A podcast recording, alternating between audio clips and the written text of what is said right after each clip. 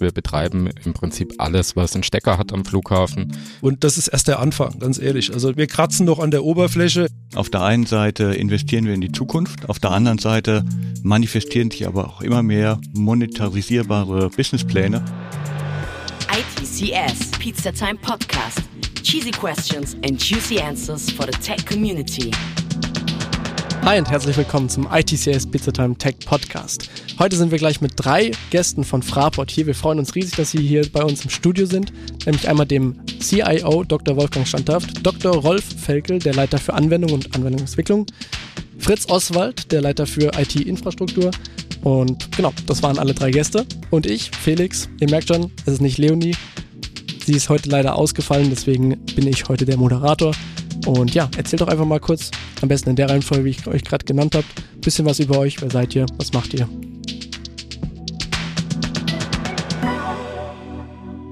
Ja, mache ich gerne.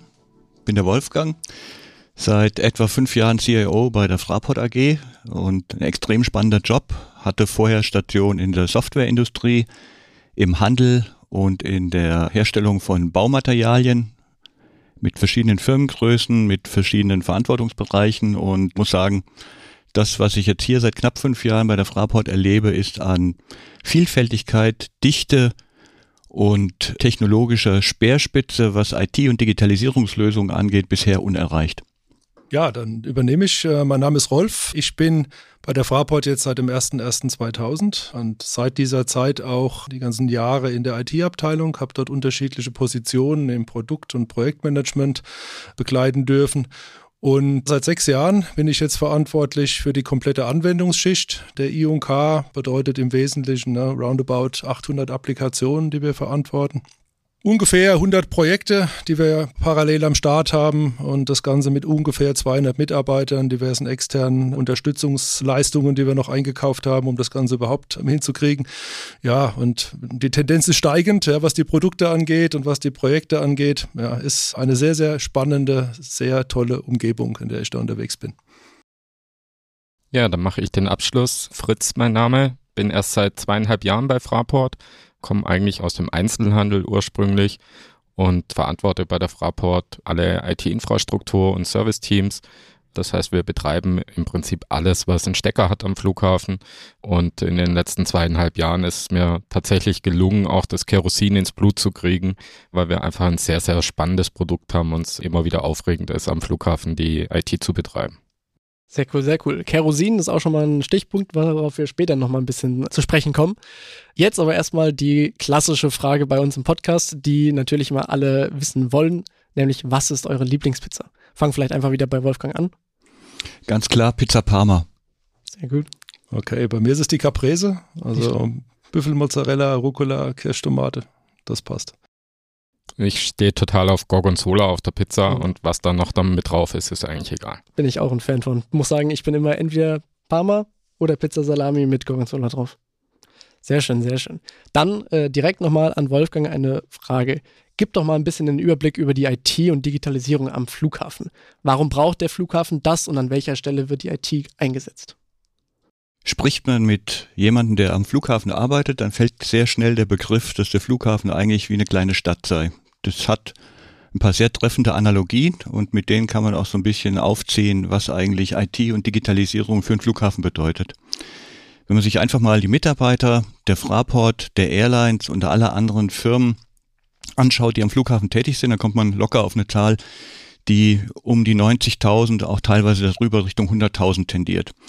Da haben wir schon mal die erste Analogie zu einer kleinen Stadt. Und eine kleine Stadt hat natürlich auch verschiedene Stadtviertel, Stadtteile die sehr, sehr unterschiedlich sein können, wie man vielleicht aus der eigenen Lebenswirklichkeit kennt. Und so ist es auch bei uns am Flughafen.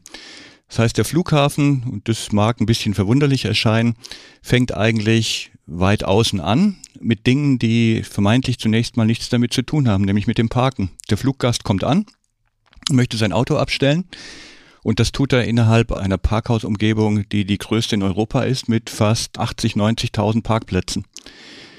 Von da aus geht er dann in das eigentliche Flughafengelände und betritt das Terminal und dort begegnen ihm die Check-in-Einrichtungen der Airlines, wo er sein Ticket abholt, eventuell sein Gepäck aufgibt. Von dort aus geht er durch die Sicherheitskontrollen weiter. wird geleitet durch entsprechende intelligente Führung und kommt auch an vielen hoffentlich interessanten Geschäften und Shops innerhalb des Flughafens vorbei. Und am Ende, finally sozusagen, bestritt er dann seinen Flieger und wird zu seiner Zieldestination gebracht. Wenn man das jetzt Revue passieren lässt, dann haben wir Dinge, die sich mit Immobilienmanagement beschäftigen, mit Parkhausmanagement, mit Retail, mit Shopping und natürlich sehr viele Systeme, die mit allen Partnern, die involviert sind, den Airlines, der Flugsicherung, der Polizei, den Behörden dafür sorgt, dass der Fluggast sicher, zielgerichtet, auf effizienten Wegen unter Aufgabe seines Gepäcks zu seinem Flugzeug geleitet wird und dort auch eine sichere Reise antreten kann. Und für all diese Dinge bis zu dem Zeitpunkt, wo das Flugzeug abhebt, ist der Flughafen, in dem Fall die Fraport in Frankfurt, zuständig.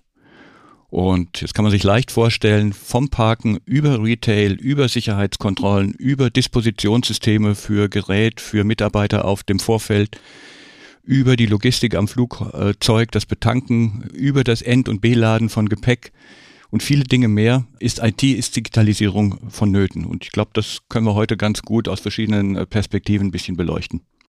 Ja, ich freue mich schon sehr, dass ich freue mich überhaupt, dass ihr da seid und freue mich jetzt auch sehr, ein bisschen mehr über die einzelnen Themen, die die Fraport hier in den ganzen Themenblöcken beschäftigt, zu lernen.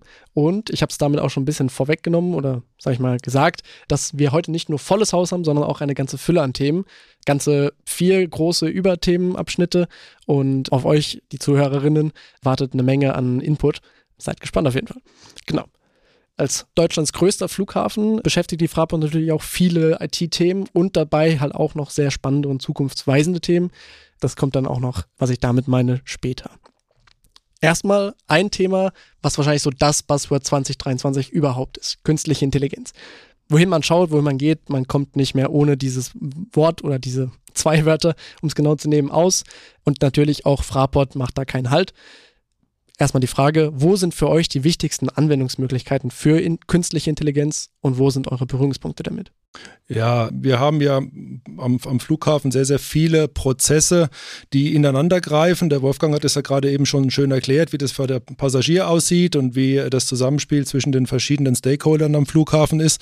Fakt ist, dass wir dabei natürlich Planungsdaten brauchen. Wir brauchen Grundlagen für unsere Planung. Wir brauchen aber auch Daten um Disposition zu machen, um Aufträge und Personal zu disponieren. Und ein Feld, in dem wir einen Einsatz, ein Rieseneinsatzpotenzial von KI sehen, ist genau eben durch die clevere und geschickte Analyse von Daten, historischen Daten, aktuell gemessenen Daten und so weiter, eine viel, viel bessere Grundlage zu schaffen für die Planungs- und für die Dispositionsaufgaben. Da haben wir jetzt auch schon einiges getan für unsere Bodenverkehrsdienste zum Beispiel. Also die Bodenverkehrsdienste, mal kurz erklären, das sind die Kollegen draußen auf dem Beton, die den Flieger rumdrehen, wie wir so schön sagen, also die quasi B- und Entladung organisieren, die dafür sorgen, dass die Passagiere und das Gepäck zum Flieger und auch wieder wegkommt. Also man sieht, das ist eine Logistikaufgabe ja, und da geht es darum, die richtigen Informationen parat zu haben. Wer muss wann wo sein? Was ist der nächste Auftrag? Wie viele Leute brauchen wir überhaupt? Und das in diesem riesen Komplex Flughafen so zu organisieren, da kann KI auf jeden Fall helfen. Auch um zum Beispiel zu vermessen, wie weit ist denn ein Prozess? Wann kann denn der nächste beginnen? Wann muss die Ressource auf den nächsten Flug entsprechend gebracht werden? Da hilft KI ungemein. Konkret, also wenn ich es jetzt in KI-Anwendungen sehe, wir arbeiten sehr viel mit Computer Vision, ja, haben zum Beispiel Lösungen am Start, die auf der Abstellposition ermitteln, wie weit die Abfertigung ist, was ist schon passiert, wann ist es passiert, ja, und diese Informationen dann sammeln und bereitstellen. Wir nutzen aber auch Computer Vision in anderen Bereichen, zum Beispiel zur Optimierung des Gepäckprozesses in der Gepäckförderanlage haben wir einen sehr schönen Use Case gefunden, der auch einen richtigen Benefit gebracht hat, weil dort immer wieder durch gewisse ja, physische Eigenschaften in der Anlage Gepäckstücke aus der Sortierung gekommen sind, sozusagen. Die haben die Reihenfolge verloren, schlicht und einfach. Und wir haben einen KI-Algorithmus entwickelt, der in der Lage ist, ein Gepäckstück wieder zu erkennen und wieder zurück in seine alte Reihenfolge zu bringen. Also wie gesagt, ein riesen Business Case, hat den Kollegen ungemein geholfen, hat wahnsinnig viel händische Arbeit reduziert. Also das war echt ein wirklich sehr, sehr gutes Thema. Und das ist erst der Anfang, ganz ehrlich. Also wir kratzen noch an der Oberfläche, ja, und sind dabei, weitere Fälle zu eruieren und reden auch mit Partnern, ja, muss man ganz klar sagen. Also wir machen das nicht alleine, wir können das nicht alles alleine machen. Wir haben eine Partnerschaft mit Microsoft, mit Universitäten, mit denen wir zusammenarbeiten und auf die Art und Weise arbeiten wir uns Schritt für Schritt vorwärts.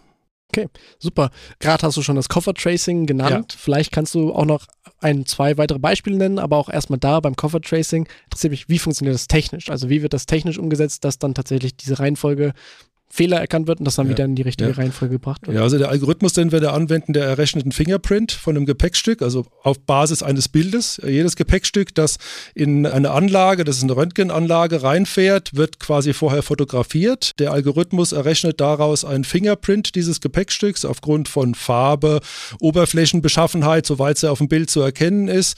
Und dieser Fingerprint, der wird dann erstmal abgelegt. Ja. Und nach der Anlage wird das gleiche wieder gemacht. Da wird wieder ein Fingerprint des Koffers, ein Bild aufgenommen, Fingerprint errechnet und dann wird geschaut, passen die beiden Fingerprints zusammen? Ist die Reihenfolge die gleiche geblieben oder hat sich irgendwas verschoben zwischendrin? Und auf der Basis können dann eben dieses Misalignment, ja, auf Neudeutsch kann dann korrigiert werden und die Gepäckstücke sind wieder in der richtigen Reihenfolge. So kann man das grob beschreiben, so funktioniert das. Weitere Anwendungsfälle hast du gefragt, was auch ein ganz geiles Thema ist. Wir müssen ja am Flughafen auch Fluglärm messen und bewerten müssen Bericht erstatten gegenüber dem Umweltministerium in Wiesbaden. Und diese Aufgabe wird hauptsächlich von Menschen gemacht in der Vergangenheit oder heute, die mit einer entsprechenden einfachen IT-Unterstützung Lärmmessereignisse kategorisieren. Ja, kann man sich so vorstellen, da ist Lärm gemessen worden. Jetzt ist die Frage, war es ein Flieger, war es ein Vogel, war es ein Moped oder was war es denn jetzt? Ja? Und ich sag mal, 80 Prozent davon kann ein relativ einfacher Algorithmus schon erledigen und die anderen 20 Prozent haben Kollegen einfach durch Anhören anhören und entscheiden dann bearbeitet.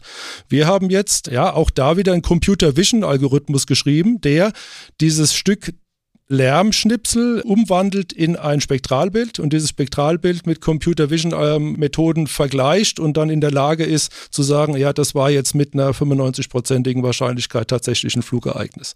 Und damit haben wir die händische Arbeit nochmal massiv reduziert und die Kollegen können sich tatsächlich wirklich nur noch auf einen ganz kleinen Rest konzentrieren, den sie dann noch nachbearbeiten müssen. Mhm. Wenn man jetzt auch mal von KI-Modellen spricht, gibt es ja auch den Lernprozess und der ist immer überwacht oder auch unüberwacht. Wie sieht das da aus? Ich kann mir vorstellen, dass das auf jeden Fall überwacht ist. Ja, ja. Also momentan ist, was ich die Beispiele, die ich jetzt, jetzt gerade hier ähm, angebracht habe, sind überwachte Algorithmen. Wir haben dort massiv Daten aus der Vergangenheit. Ja, also Lärmereignisse haben wir wahrscheinlich über Jahrzehnte hinweg gesammelt äh, mit den entsprechenden Wave-Files und wissen auch, wie die kategorisiert sind. Also die sind qualifiziert ja, und können dann, das ist eine super Grundlage für einen KI-Algorithmus. Ja. Beim Gepäck war es genauso. Da haben wir auch jede Menge gute Daten und können damit arbeiten. Aber muss ehrlicherweise auch sagen, wir gehen auch jetzt so langsam in das Feld des Reinforcement Learnings ja, und schauen auch, dass wir da unsere Potenziale finden. Also wir wollen das jetzt an einzelnen Beispielen mal eruieren, ob das uns was bringen kann. Also sprich, ob das Lösen der großen Optimierungsaufgabe eines Flughafens, ja, ob wir das mit dieser KI-Technik vielleicht ein bisschen besser hinkriegen. Ja. Und da sind wir ja dann so, naja, im nicht mehr überwachten Bereich des Lernens, ja, aber trotzdem denken wir, wenn das alles nach den entsprechenden ethischen Regeln abläuft, die wir auch natürlich einhalten, dass wir dann eine gute Lösung finden, die auch vom Betriebsrat akzeptiert wird und die den Mitarbeitern hilft ja, und ihnen nicht schadet. Sehr cool, das klingt mega spannend. Ein weiterer Punkt, den ich nochmal ansprechen wollte, ist, du hast auch schon gesagt, da ist noch viel Luft nach oben. Was denn vielleicht noch Potenzial oder was könnt ihr euch vorstellen, noch zukünftig auf jeden Fall irgendwie zu etablieren, abgesehen von dem, was du gerade schon gesagt hast mit dem Reinforcement Learning? Die Anwendungsfälle purzeln momentan bei uns nur so rein. Ich meine, das ist natürlich auch eine Frage, was machen wir mit so Hypes und, und Technologien wie ChatGPT? Ja, man, wir erleben es alle, was Microsoft momentan macht. Das heißt, im gleichen Maße betrifft uns das auch. Ja. Wir sind ja im, im 365-Kunde und das heißt also so Schritt für Schritt tauchen diese Lösungen dann auch bei uns auf dem Desktop sozusagen auf und wir arbeiten damit. Die Frage wird sein, was können wir damit zum Beispiel auch in einem operativen Umfeld machen? Also da ist, glaube ich, echt noch Potenzial. Da müssen wir wirklich drüber nachdenken. Dann seit Computer Vision hatte ich gesagt, gesagt, da gibt es auch noch mit Sicherheit endlose Anwendungsmöglichkeiten. Und genau dieser andere Teil, also Reinforcement Learning ist ja nur ein Ansatz, es gibt noch andere Algorithmen, die man verwenden kann, um Optimierung besser zu gestalten. Weil Optimierung, glaube ich, ist eine der großen spannenden Aufgaben an so einem Prozessmonster wie einem Flughafen. Das muss man ganz klar sagen. Da, wie gesagt, jetzt mit klassischen Algorithmen, sei es jetzt Random Tree oder was weiß ich, Branch and Bound, was es da so alles gibt, parallel dazu zu den KI-Techniken in der Kombination, Da sind wir dran. Wir haben da auch echt eine coole Truppe, ja, die da sich wirklich gut auskennt mit. Ja, Mathematiker mit drin, Informatiker mit drin, die sich da wirklich tief, tief reingearbeitet haben. Und, und das ist, glaube ich, ein ganz spannender Punkt, den muss ich noch erwähnen, wir haben seit Ende des letzten Jahrtausends bereits ein Data Warehouse, was für uns bedeutet, dass wir Daten inzwischen über mehr als zwei Jahrzehnten sammeln.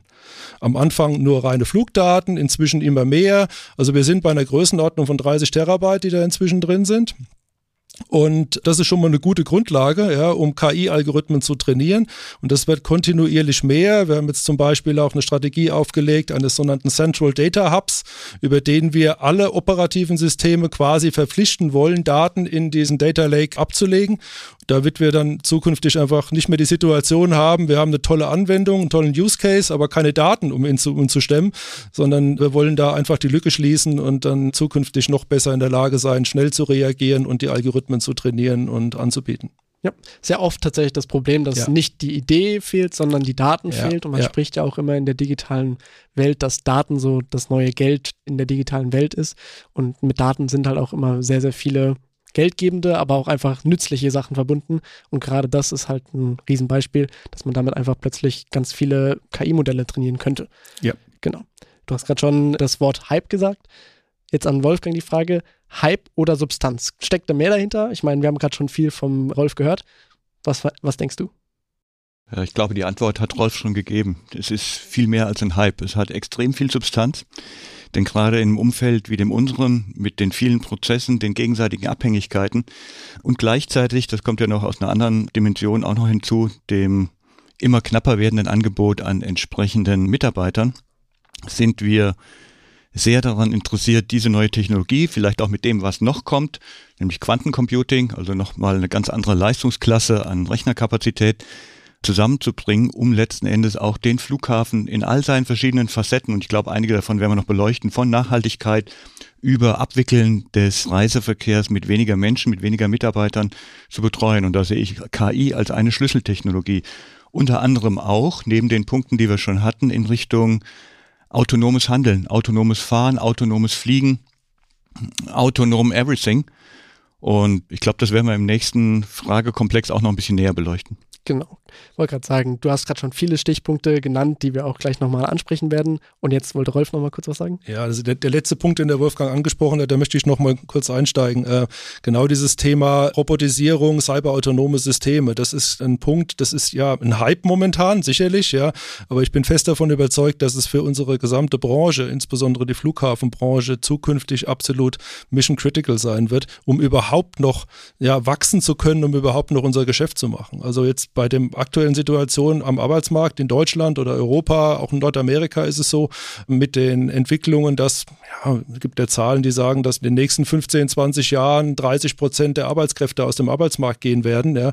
Und natürlich die Arbeit jetzt am Flughafen, gerade auf dem Beton draußen, nicht die attraktivste ist, ja, wird uns nichts anderes übrig bleiben, als dass wir versuchen, ganz, ganz stark autonomes Fahren, cyberautonome Systeme auch an der Schnittstelle zum Flugzeug oder zur Gepäckförderanlage zu entwickeln und einzusetzen, weil weil ohne diese Lösungen ja, werden wir nicht mehr wachsen können und wir werden die Anforderungen, die an so eine kritische Infrastruktur wie den Flughafen Frankfurt gestellt werden, dauerhaft nicht mehr erfüllen können. Ja. Gut, dann kommen wir, glaube ich, zum nächsten sehr großen und spannenden Thema, nämlich 5G. Ich schaue da schon mal ein bisschen rüber zum Fritz gerade, denn das Ganze gebe ich jetzt an den Fritz gleich ab. Dazu erstmal zum Background. Fraport baut Europas größtes privates 5G-Netzwerk auf. Erstmal die Frage, was heißt größtes privates 5G-Netzwerk? Was muss man sich darunter vorstellen? Vielleicht hast du ein paar Zahlen, Vergleiche? Ja, sehr gerne. Die Frage beinhaltet ja schon zwei Komponenten. Einmal das Thema Größtes und zum anderen das Thema Privates. Zum Thema Größe vielleicht ein Vergleich, den wir immer ganz gern heranziehen, wenn man äh, sonst von großen 5G-Projekten liest. Liest man beispielsweise von 5G-Projekten in Fußballstadien. Die Fläche des Flughafens umfasst circa 3200 Fußballfelder.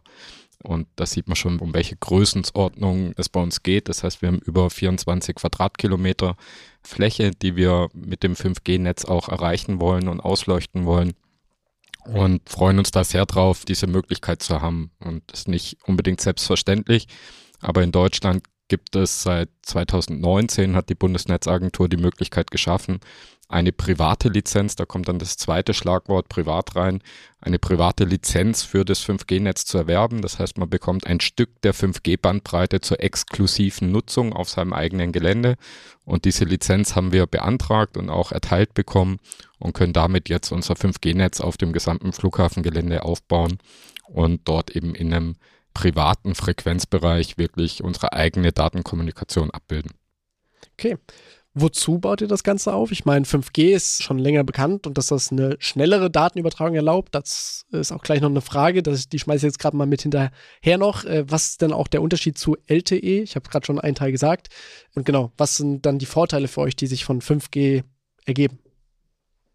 Ja, also die Vorteile, gerade im Vergleich zu LTE, sind natürlich erstmal die klassischen, die immer genannt werden, hohe Bandbreite, geringe Latenz und äh, mehr Endpunkte im Netz, die möglich sind im Vergleich zu einem LTE-Netzwerk.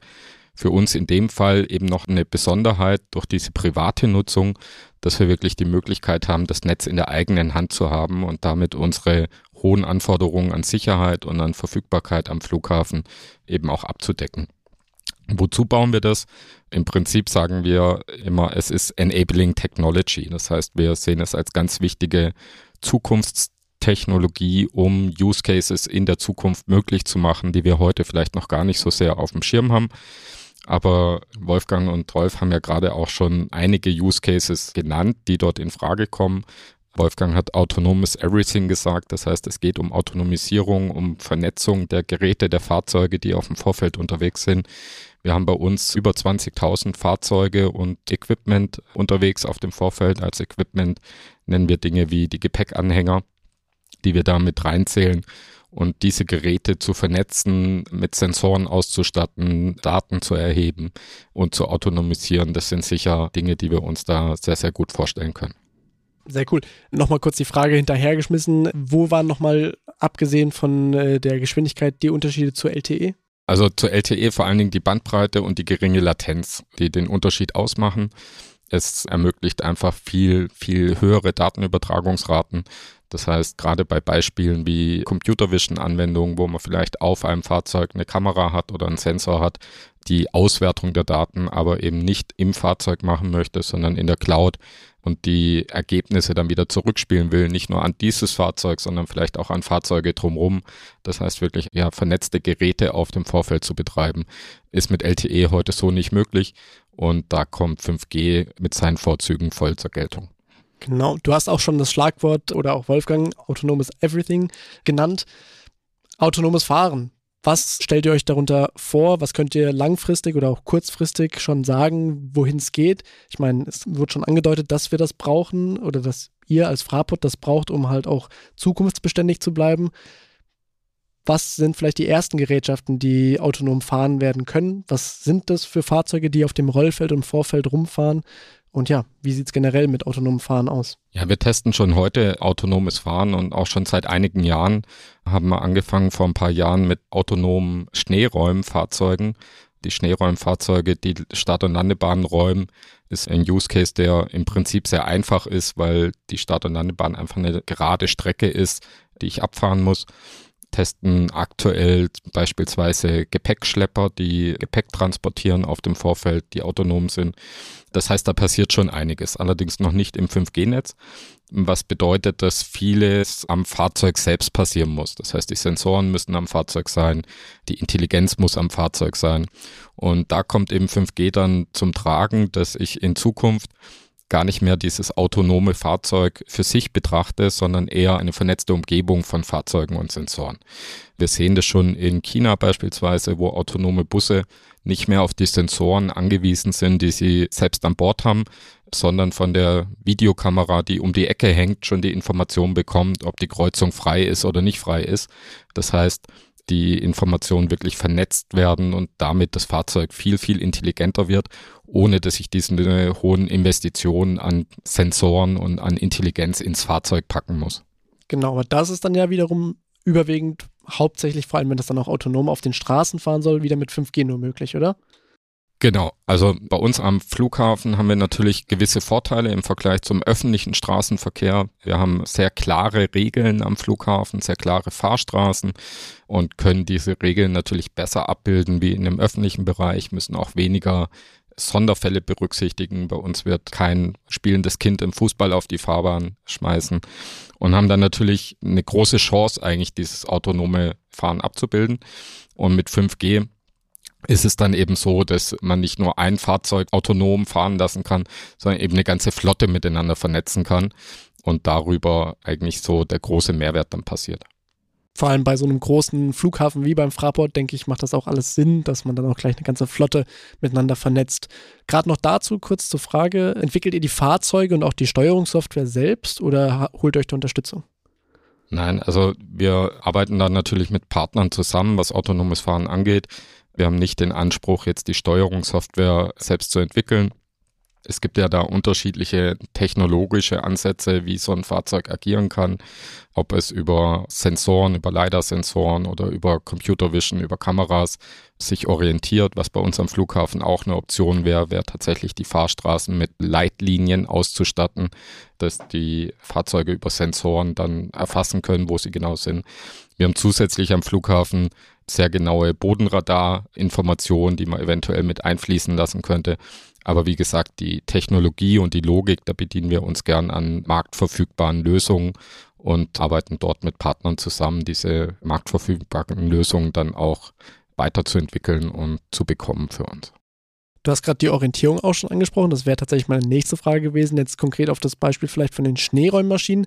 Stelle ich mir vielleicht auch, wenn man vielleicht Leitlinien hat, bei liegendem Schnee auf dem Rollfeld wieder ein bisschen schwierig vor. Wie habt ihr es da gelöst? Wie hat sich die Schneemaschine orientiert? Ja, auch dort gibt es unterschiedliche Konzepte. Es gibt die Möglichkeit, ein Fahrzeug manuell vorauszuschicken und die weiteren Fahrzeuge, die parallel dazu fahren oder leicht versetzt dazu fahren, orientieren sich an diesem Leitfahrzeug. Bei den Schneeräumern ist es aber so, dadurch, dass die auf einem sehr offenen Bereich auf der Landebahn fahren, kann man auch sehr gut über GPS einfach die Koordination machen und die Steuerung machen und hat dort geringe Gefahren, irgendwo anzudocken, weil wir auf den Landebahnen natürlich keine Hindernisse haben. Ja, wäre auch für unsere Flugzeuge nicht gut. Das stimmt.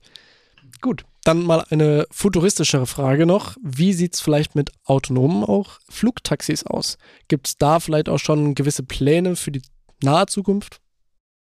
Bei den Flugtaxis ist so, dass wir uns als Fraport natürlich auch damit beschäftigen, 2019 schon gab es eine erste Kooperation mit Volocopter. Aktuell gibt es ein Projekt äh, mit dem Bundesministerium für Digitales und Verkehr mit dem schönen Namen Flamingo, was sich um Flugtaxis im Rhein-Main-Gebiet kümmert und die Möglichkeiten, die es da gibt.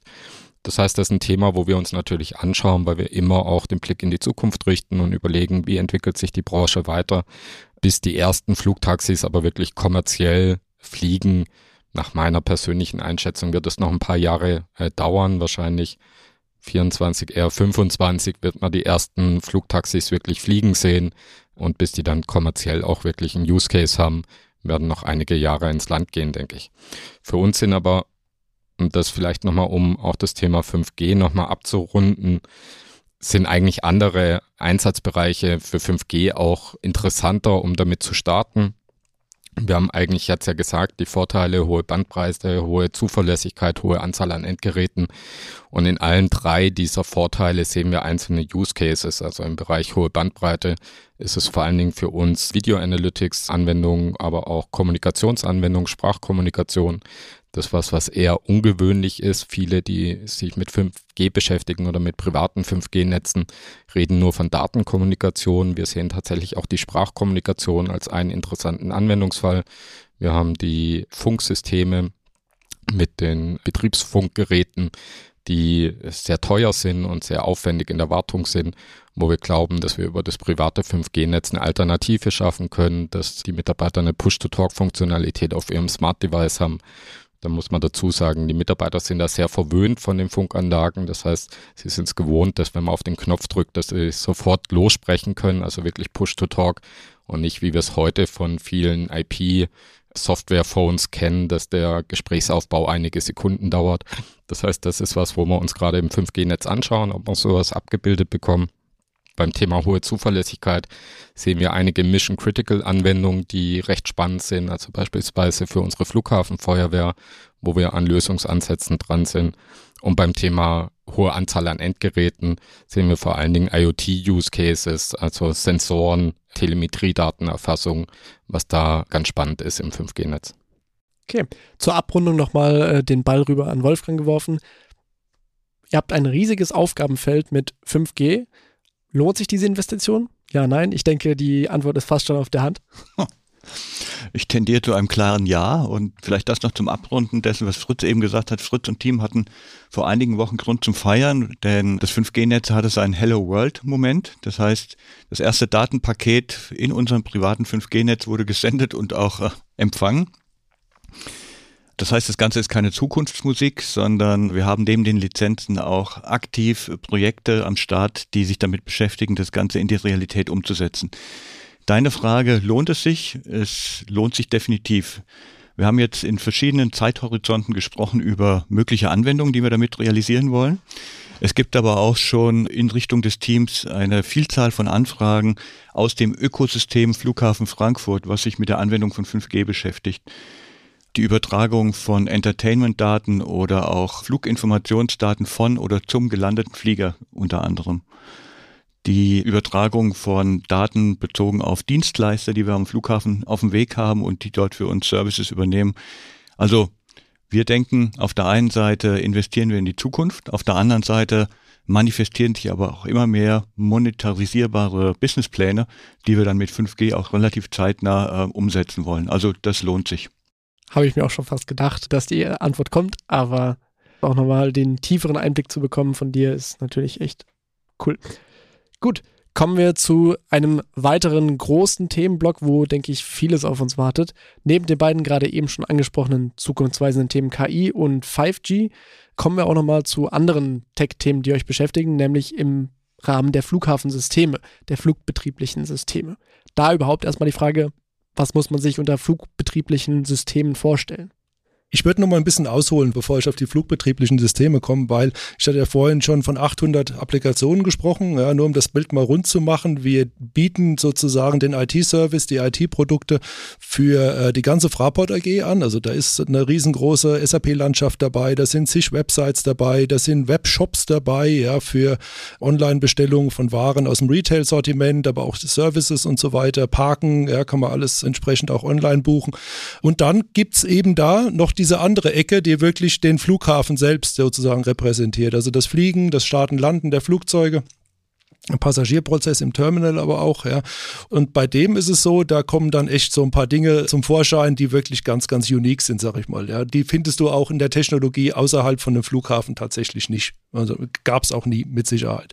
Ein Thema, was ich persönlich auch sehr spannend finde, ist eine ganze Systemklasse, die nennt sich Advanced Surface Movement Guidance and Control System, ja, ASMGCS. Ja, mit solchen Abkürzungen muss man bei uns immer leben, das muss man aushalten. Ja.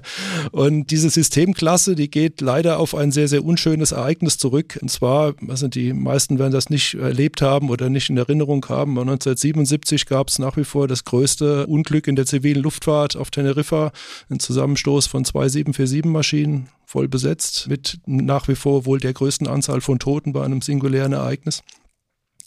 Das ist damals deswegen passiert, weil die Lotsen in der Vorfeldkontrolle oder im Tower durch Nebel in der Sicht behindert waren und damit war die Erkenntnis da gewesen. Also was konkret passiert ist, kann man im Internet nachlesen, will ich gar nicht erklären. Und dadurch hat sich dann die Anforderung ergeben, global ja, Lösungen zu bauen, mit denen man quasi auf einer synthetischen Darstellung des Flughafens online, wirklich in Realtime, die Rollbewegungen der Flugzeuge, aber auch die Fahrtbewegungen von Fahrzeugen im Start-Landebahnsystem quasi überwachen kann. Ja. Und und um das machen zu können, brauche ich natürlich erstmal Daten. Ich brauche die Lokalisierungsdaten der einzelnen Fahrzeuge.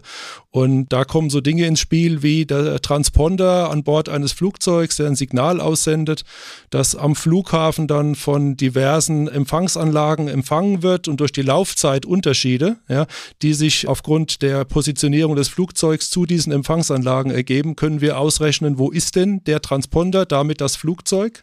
Eine weitere Quelle sind dann die Radaranlagen Anlagen, die zum Beispiel in Frankfurt die DFS betreibt, die Deutsche Flugsicherung. Wir bekommen diese Radarbilder und die Radartracks zur Verfügung gestellt, haben da Verträge mit der DFS und sind dann in der Lage, diese Datenquellen, das sind in der Regel diese drei Datenquellen, zwei Radartypen und diese Tracks aus dieser Multilateration, wie sich das nennt, zu einem Track des Flugzeugs oder eines Fahrzeugs zu fusionieren.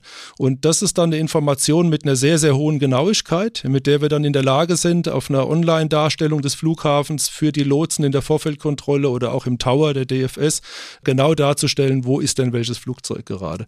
Also es ist echt ein hochspannendes Thema. Das findest du nur am Flughafen in der Form, nirgendwo außerhalb ja, und entwickelt sich auch kontinuierlich weiter. Also da kommen jetzt Elemente rein, wie zum Beispiel äh, Vorschläge für Routen. Wie sollten die Flugzeuge denn rollen, damit sie möglichst hindernisfrei aneinander vorbeikommen, dass kein Flugzeug anhalten muss oder bremsen muss. Das Ganze jetzt ja mit einer gewissen Zeitvorschau entsprechend. Also das ist echt ein Thema, das ist gerade in einer sehr, sehr guten Entwicklung, auch weil die EU hier durch Forschungs- und Entwicklungsprogramme neue Standards gesetzt hat, die europäische Flughäfen jetzt umsetzen werden. Und wir tun das auch gerade. Und es ist echt ein sehr, sehr spannender Punkt. Ein zweites Aspekt in dem Fall, also auch jetzt wieder in dem Bereich der Airside, Andock-Führungssysteme. Ja, die Flugzeuge müssen auf die Position, auf ihre Abstellposition rollen. Naja, woher wissen die denn, wann sie anhalten müssen? Ja, bevor die Nase in der Wand steht. Ja, und äh, da gibt es eine Lösung, die so funktioniert, dass durch einen Laserscan Scan oder durch einen Radarscan auf der Position, also bei uns sind es konkret Laserscanner, wie im Supermarkt kann man sich das vorstellen, ja, die scannen quasi den Bereich über der Position ab und wenn das Flugzeug dann zum Einrollen da ist, ja, dann erfassen die die Nase des Flugzeugs und die beiden Triebwerke, sind damit in der Lage festzustellen, ist es der richtige Flugzeugtyp, ja, weil das ist ziemlich unique ja, für die verschiedenen Flugzeugtypen und können dann das Flugzeug exakt einweisen, dem Piloten genau die Anweisung geben, wie schnell er rollen muss, wann er anhalten muss, links, rechts und dann Stopp. Ja.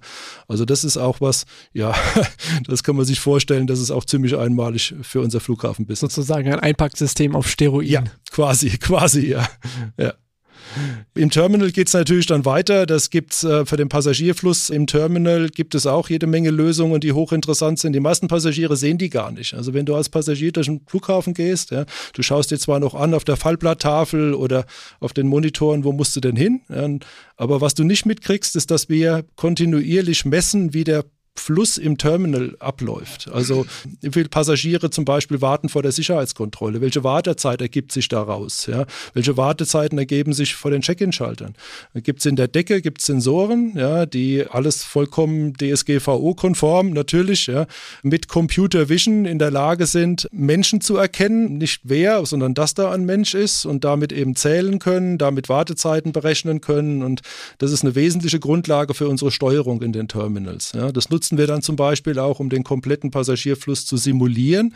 Wir simulieren den mit einer agentenbasierten Simulation in einem eigenentwickelten System.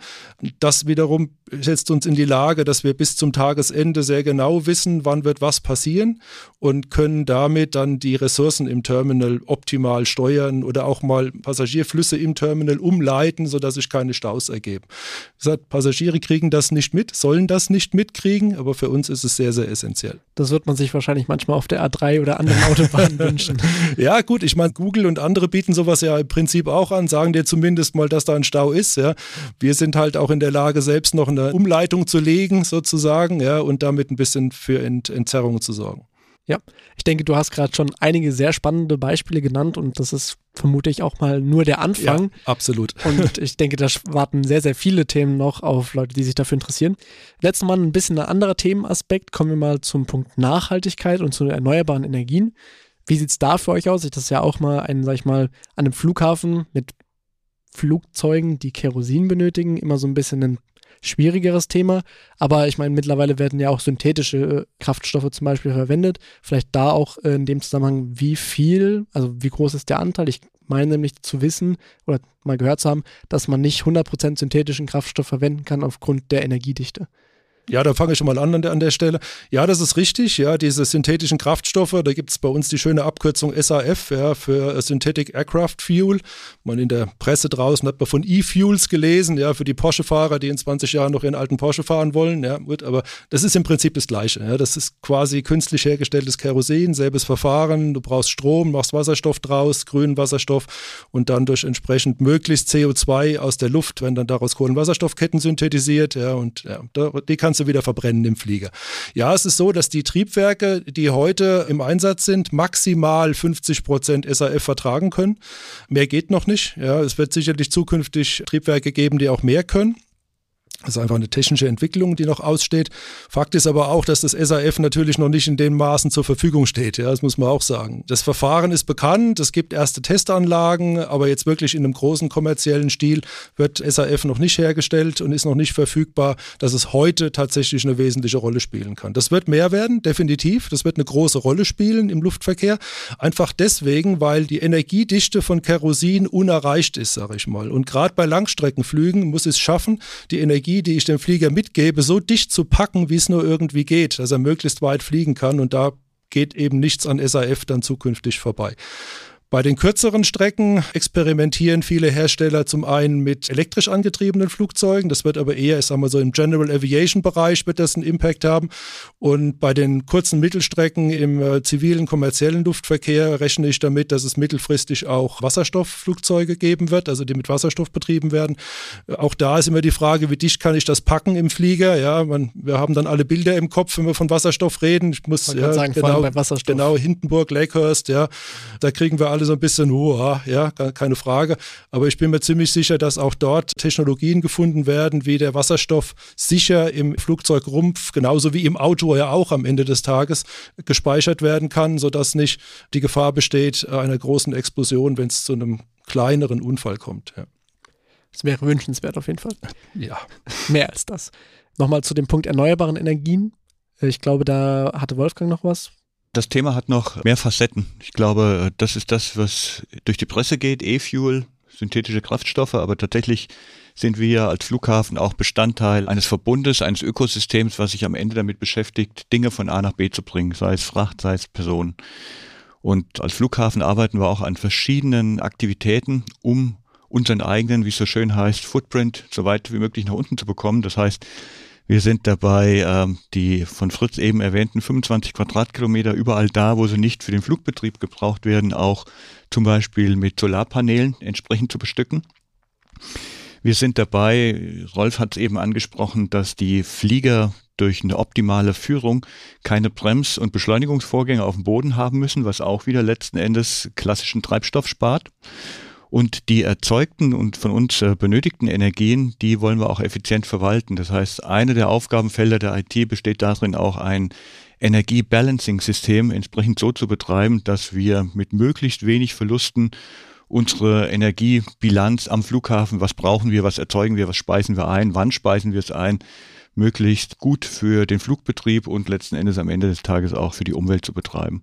Also das sind alles Faktoren, die damit hineinspielen. Daneben kommt noch eine dynamische Kühlung des Terminals im Sommer zum Beispiel hinzu und so haben auch wir uns die Aufgabe gestellt, hier möglichst effizient mit den Ressourcen umzugehen.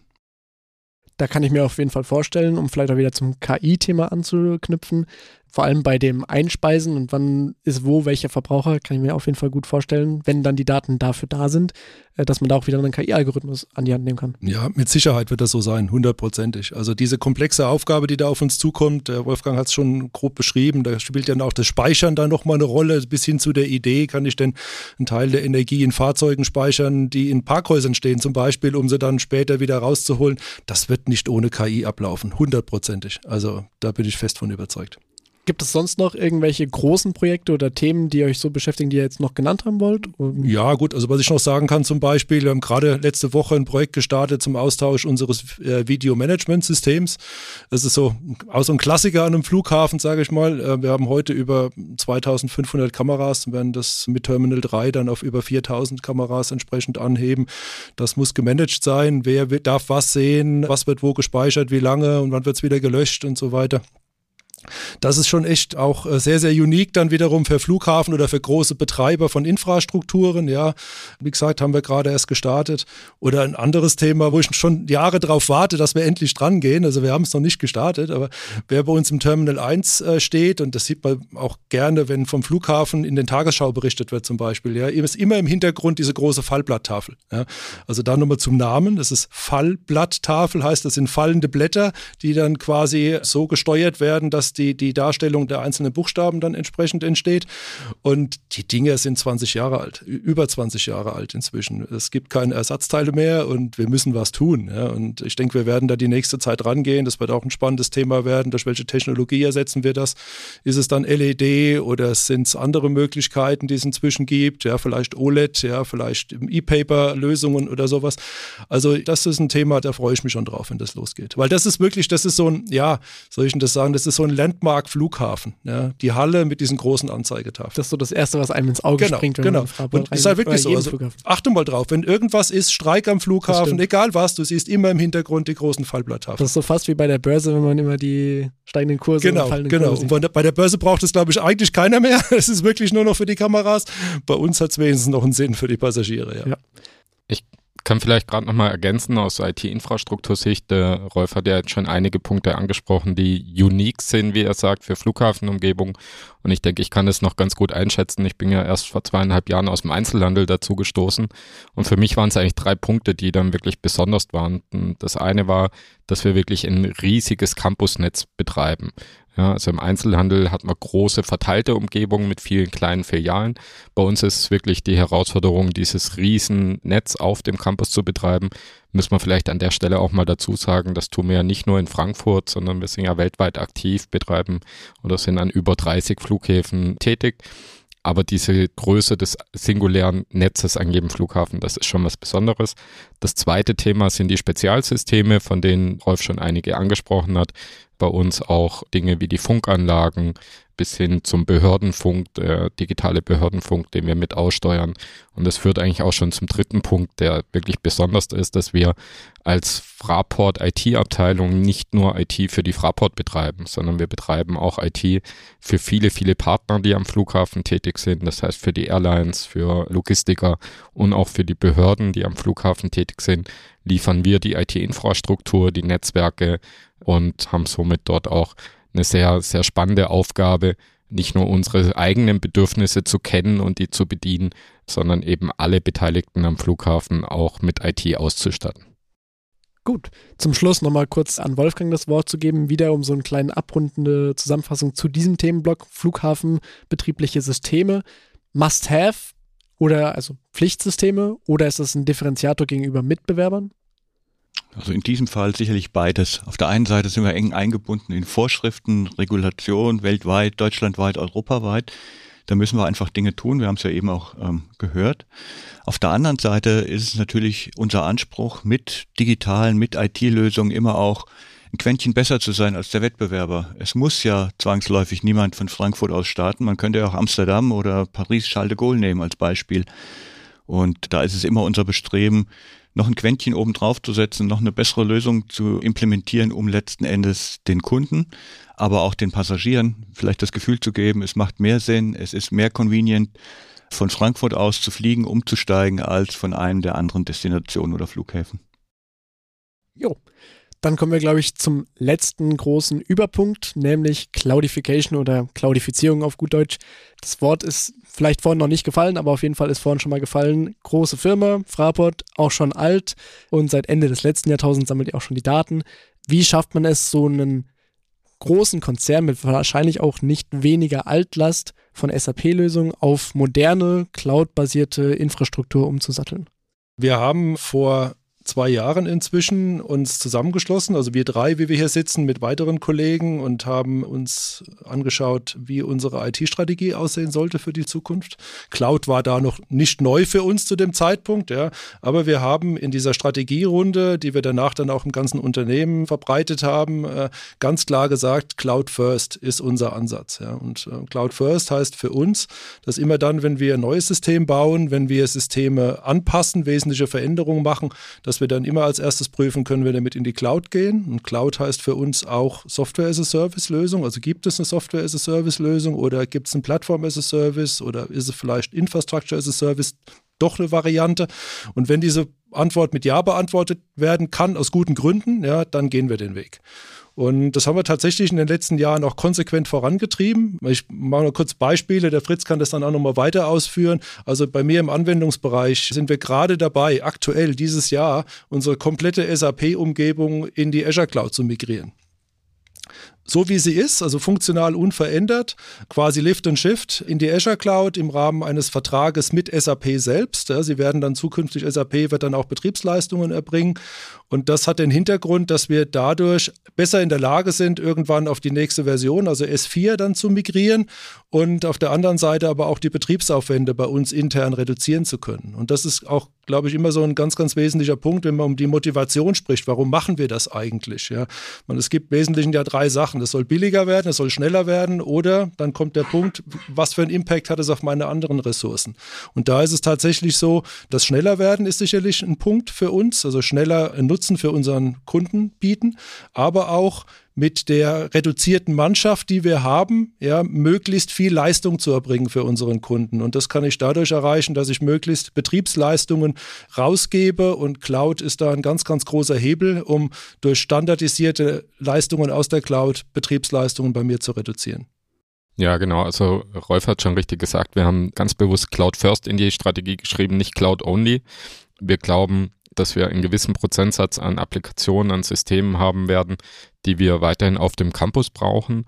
Dafür haben wir unsere Rechenzentren auf dem Campus, die auch sehr gut ausgestattet sind, die da absolut äh, tragfähig auch sind.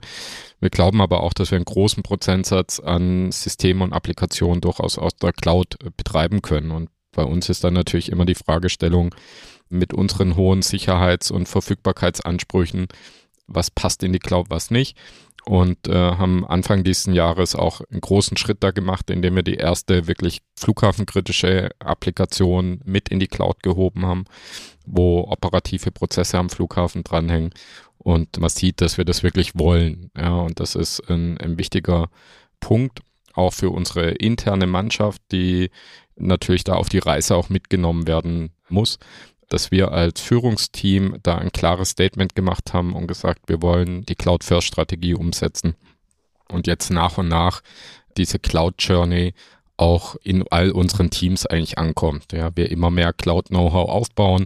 Am Anfang war das noch ein kleines Team, was sich damit beschäftigt hat. Das wächst nach und nach und mittlerweile haben wir viele Kollegen bei uns im Team, die wirklich die Cloud sehr professionell betreiben können und viel Cloud-Know-how intern auch aufgebaut haben, nutzen natürlich auch externe Partner, die uns unterstützen. Aber uns ist schon wichtig, auch selbst zu verstehen, was passiert da in der Cloud, was machen wir da und die Cloud dann auch nach unseren Ansprüchen entsprechend betreiben zu können. Habt ihr vielleicht auch schon so eine Art Prozentanteil, wo ihr gerade aktuell schon seid? Wie viel Prozent eurer Anwendungen laufen schon dort? Wo soll es vielleicht hingehen? Du hast gesagt, ihr könnt euch vorstellen, dass einige der Anwendungen in die Cloud geschiftet werden können. Aber gibt es da eine grobe Zahl? Wenn nicht, auch nicht schlimm. Also ich würde sagen, es ist momentan noch relativ wenig. Also wenn ich das anschaue, was tatsächlich faktisch schon in der Cloud läuft, im Sinne von Anzahl der Applikationen. Ja, ich hatte ja von den 800 vorhin gesprochen. Also ich sind da in einem niedrigen einstelligen Prozentbereich, ne, muss man aktuell sagen. Aber was wir dort gerade machen mit dieser Migration von SAP und ein zweites Thema, wir haben vorhin über KI gesprochen, unsere komplette Data Lake Umgebung mit allen analytischen Tools, mit allen Reporting-Lösungen ist heute schon komplett in der Cloud angekommen und wird mit den letzten Elementen bis Ende des Jahres in der Cloud ankommen. Wenn ich alles das sehe, was diese beiden Cluster an Infrastruktur Impact haben oder hatten, ja, dann wage ich sogar die Aussage, dass wir auf dem Weg irgendwo zwischen 30 und 50 Prozent Ende des Jahres in der Cloud haben werden. Die Daten, die Data Lakes sind zu 100 Prozent in der Cloud. Also die 30 Terabyte, die ich vorhin genannt hatte, sind komplett in der Cloud angekommen. Das klingt schon mal gut. Welche Einflüsse hat denn diese Umstellung auf von, sag ich mal, den SAP-Strukturen hin zu auch der Cloud? Du hast schon gesagt, die 30 Terabyte liegen schon in der Cloud. Das heißt, ihr, die euch um KI-Algorithmen kümmert, das habt ihr wahrscheinlich schon länger. Was sind die Umstellungen für die anderen angesprochenen Themen? Also da muss man ganz klar sagen, bei den Flughafensystemen wird es einige geben, die werde ich nie in die Cloud bringen. Also das, das angesprochene ASMGCS zum Beispiel. Mag sein, dass es da einzelne Server gibt, die man in der Cloud-Umgebung betreiben kann. Aber alles, was sozusagen am Campus steht, an Sensorik und so weiter, klar, keine Chance. Das muss da bleiben. Das wird äh, auch für viele andere Themen so sein, im Terminal, die Lösungen, aber auch eine Gepäckförderanlage zum Beispiel. Ja, natürlich kann ich die nicht cloudifizieren. Ich kann vielleicht Steuerungselemente in der Cloud bringen, aber auch bei einer Gepäck Gepäckförderanlage ist es oft so, dass die Nähe zur Hardware wichtig ist, auch um Latenzzeiten zu reduzieren. Von daher wird das nicht passieren in den nächsten Jahren. Ja. Ansonsten alles, was so Dispositionssysteme angeht, was Planungssysteme angeht, da ist die Chance sehr, sehr groß. Ja. Wir setzen da sehr, sehr stark auf Containerisierung, also Kubernetes und bauen dann Container und deployen dann Container in der Cloud. Und wir sehen auch, muss man ganz klar sagen, dass die Anbieter von Lösungen am Markt, also die wir einkaufen wollen, dass die immer öfter auch sagen, hier, wir bieten dir die Container, du kannst sie dann deployen bei dir. Also von daher, das wird dann automatisch in Richtung Cloud gehen. Und was für uns natürlich auch ein wichtiger Faktor ist, ist das Thema Edge Computing. Wir nutzen das beispielsweise im, im 5G-Netz, dass wir Funktionalität aus der Cloud nehmen, aber die bei uns auf dem Campus auf Komponenten ausführen lassen. Ja, und das für uns was, was dann beide Welten ein Stück weit verbindet, nämlich die Systeme mit hoher Verfügbarkeit bei uns vor Ort zu haben, aber eben auch die Logik nicht selbst entwickeln zu müssen, sondern die Logik aus der Cloud nehmen zu können. Und das ist für unsere Cloud Journey ein ganz, ganz wichtiger Treiber gewesen, dass wir nicht einfach nur Compute Power aus dem eigenen Rechenzentrum in die Cloud schieben wollen, sondern wir sehen einfach diese wahnsinnige Entwicklungsgeschwindigkeit in der Cloud, dass dort neue Technologien entstehen, neue Funktionen entstehen, die man im besten Fall dann einfach sich dazu buchen kann und dazu nehmen kann. ChatGPT ist ein schönes Beispiel, wo man nicht mehr selber ein Sprachmodell anlernen muss, sondern ein vortrainiertes Sprachmodell hat. Und das ist was, was wir jetzt gerade bei Computer Vision beispielsweise sehen, dass das da genauso passiert, dass vortrainierte Modelle kommen, wo ich beispielsweise einen Videostream durchlaufen lassen kann und sagen kann, melde es, wenn eine Waffe erkannt wird. Und ich brauche dem System gar nicht mehr beibringen, wie sieht eine Waffe aus, weil das das System schon aus der Cloud mitbringt. Und das ist natürlich Technologie, die wir dann auch nutzen wollen, wo wir diese Logiken, die in der Cloud schon da sind, einfach auf unsere Systeme anwenden. Und da ist Edge Computing dann eine interessante Komponente, um die zwei Welten miteinander zu verbinden denke auch, diese Modularität mit den Containern und Strukturen ist, denke ich, ein Riesenvorteil, vor allem in der heutigen Zeit und auch Cloud Development, glaube ich, beschleunigt dann generell den Development-Prozess auch nochmal. Also das ist absolut so, wie der Fritz das sagt. Und was noch ein weiterer Aspekt ist, der auch für mich oder für uns relevant ist und interessant ist, ist, wir erleben jetzt auch durch diese Cloud Journey ein immer stärkeres Verschmelzen zwischen unserer operativen IT-Umgebung und auch der Office-Umgebung, sage ich mal. Ich habe vorhin schon gesagt, wir sind M365-Kunde und was sich dort für Möglichkeiten bieten auf einmal mit so Tools im Frontend wie Teams zum Beispiel, aber auch anderen Produkten, diese dann auch operativ zum Einsatz zu bringen. Ja, das ist einfach Wahnsinn. Also da sind wir am Anfang, muss man definitiv sagen. Da gibt es die ersten Ideen bei uns und auch bei anderen inzwischen.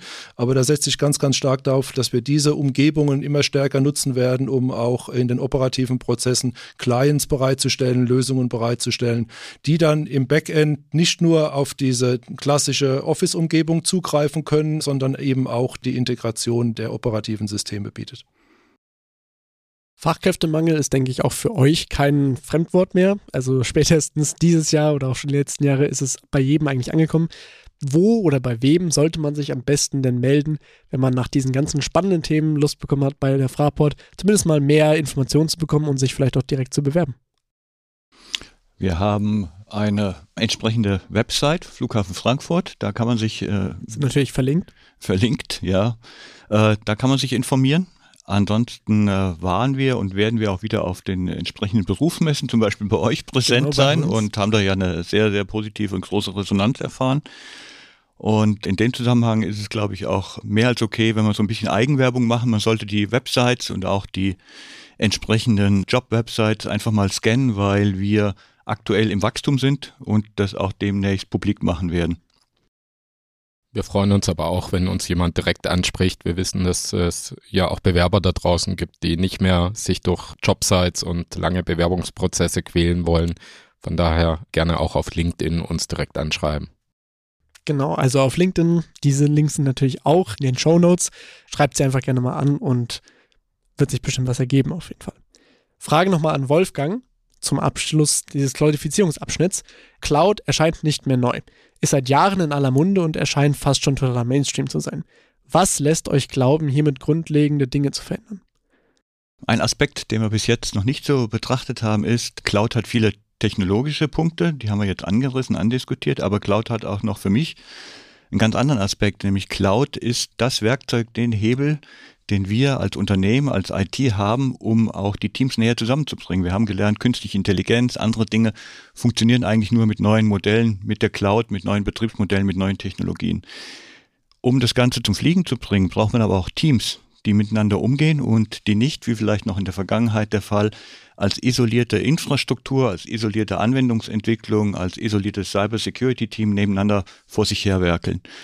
Und unter diesem Aspekt ist Cloud für mich eigentlich das Synonym für eine Runderneuerung der IT. Das heißt, mit dieser Cloud-First-Strategie, die Fritz eben erläutert hat, gehen wir auch den Weg, dass wir unsere Mitarbeitenden enablen wollen, mit den neuen Technologien umzugehen, dass wir sie ermutigen wollen, auch neue Wege, bestimmte kalkulierbare Risiken einzugehen und wir versuchen eine Last aus der Vergangenheit komplett abzuarbeiten, dass wir nämlich unsere althergebrachten Hierarchien, wie Mitarbeiter und Chefin und Chefs miteinander arbeiten, aufzubrechen. Und da gehen wir zum Beispiel im Rolfsbereich in der Anwendungsentwicklung jetzt einen sehr innovativen Weg, indem wir eine sogenannte flexible Organisation eingeführt haben, die dort viel mehr Interaktion zwischen den Mitarbeiterinnen und Mitarbeitern zulässt und werden das Stück für Stück in die ganze IT ausrollen. Und insofern ist Cloud für mich eigentlich viel mehr als das technologische Synonym. Da bin ich völlig d'accord mit dir. Das ist mittlerweile Mainstream. Aber Cloud steht für uns eigentlich für die Runderneuerung und Zukunftsfestigkeit und Attraktivität, die wir der IT mit diesen ganzen Veränderungen geben wollen. Besser zusammenfassen hätte ich es eigentlich nicht können. Danke für diesen ja, abschließenden Worte zu den, sag ich mal, Tech-Themen. Jetzt nochmal im Abschluss ein paar persönlichere Fragen nochmal. Wie steht es bei euch persönlich mit Podcasts? Habt ihr irgendwelche Podcast-Empfehlungen, Lieblingspodcast? Wenn nicht, auch nicht schlimm. Vielleicht könnt ihr einfach eine Musikempfehlung ausgeben dann. Ich höre regelmäßig Podcasts, vor allem beim Autofahren. Ja, das ist nicht morgens auf dem Weg zur Arbeit, da bin ich noch nicht aufnahmefähig, aber dann, wenn ich nach Hause fahre und mein Liebling ist einfach SWR 2 Wissen oder im Bayerischen Rundfunk hat einen ähnlichen Kanal, ja, einfach ihr mit anderthalbfacher Geschwindigkeit, ja, nochmal eine Druckbetankung mit ein paar interessanten Themen aus der Welt des Wissens da draußen, das passt schon. Also ich bin ja äh, Zugfahrer, pendel mit dem Zug zum Flughafen, von daher habe ich auch Zeit zum Podcast hören, mache das auch regelmäßig. So meine Klassiker, die ich eigentlich regelmäßig höre, sind Zeitverbrechen und äh, Handelsblatt äh, Disrupt, höre ich sehr gern. Zuletzt, was mich sehr begeistert hat, vielleicht als Hörempfehlung, ist der Spiegel-Podcast Putins Krieg im Netz, wo es um die Vulkan-Files ging und vor allen Dingen um die Recherche, wie, wie man an die Recherche an diese Files rangegangen ist. Sehr spannend aufbereitet, kann ich nur empfehlen, da mal reinzuhören. Das ist, obwohl wir uns nicht abgesprochen haben, eine perfekte Überleitung. Ich äh, aus aktuellem Anlass höre seit etwas über einem Jahr vor allen Dingen politische Podcasts und hier ist bei mir hängen geblieben sehr positiv Professor Carlo Massala von der Bundeswehrhochschule in München, der aus meiner Sicht einen sehr klaren Blick hat auf das, was da durch die russische Aggression gerade im Osten des Kontinents passiert. Kann ich auch nur jedem empfehlen, um dort mal die Dinge so ein bisschen von außen beleuchtet zu haben von jemand, der sich sehr intensiv mit der Materie befasst hat. Super interessant, auch mal ein paar politischere Podcasts hier, aber ich denke, das sind auch sehr gute Beispiele und Empfehlungen. Habt ihr denn sonst noch irgendwas, was ihr den Hörerinnen mit auf den Weg geben möchtet? Ja, ich kann, kann einfach nur sagen, Flughafen-IT ist geil. Sehr schön. Kommt zu uns. Es ist wirklich Wahnsinn. Ich glaube, das waren perfekte Schlussworte, braucht man nicht ergänzen. Damit sind mir auch schon alle Worte genommen worden. So ist es. Sehr schön, sehr schön. Also, ich schließe mich dem Ganzen an. Ich denke, Raumfahrt und Flugzeuge begeistern nur. Mich auf jeden Fall. Und äh, damit findet ihr alle Informationen unten in den Show Notes. Und ja, wenn euch die Folge gefallen hat, schreibt uns gerne eine Bewertung. Meldet euch bei uns, wenn ihr irgendwelche Themen oder Firmenwünsche habt. Und dann wünsche ich euch äh, einen schönen Tag noch und danke fürs Zuhören. Ciao, ciao. ITCS, Pizza Time Podcast.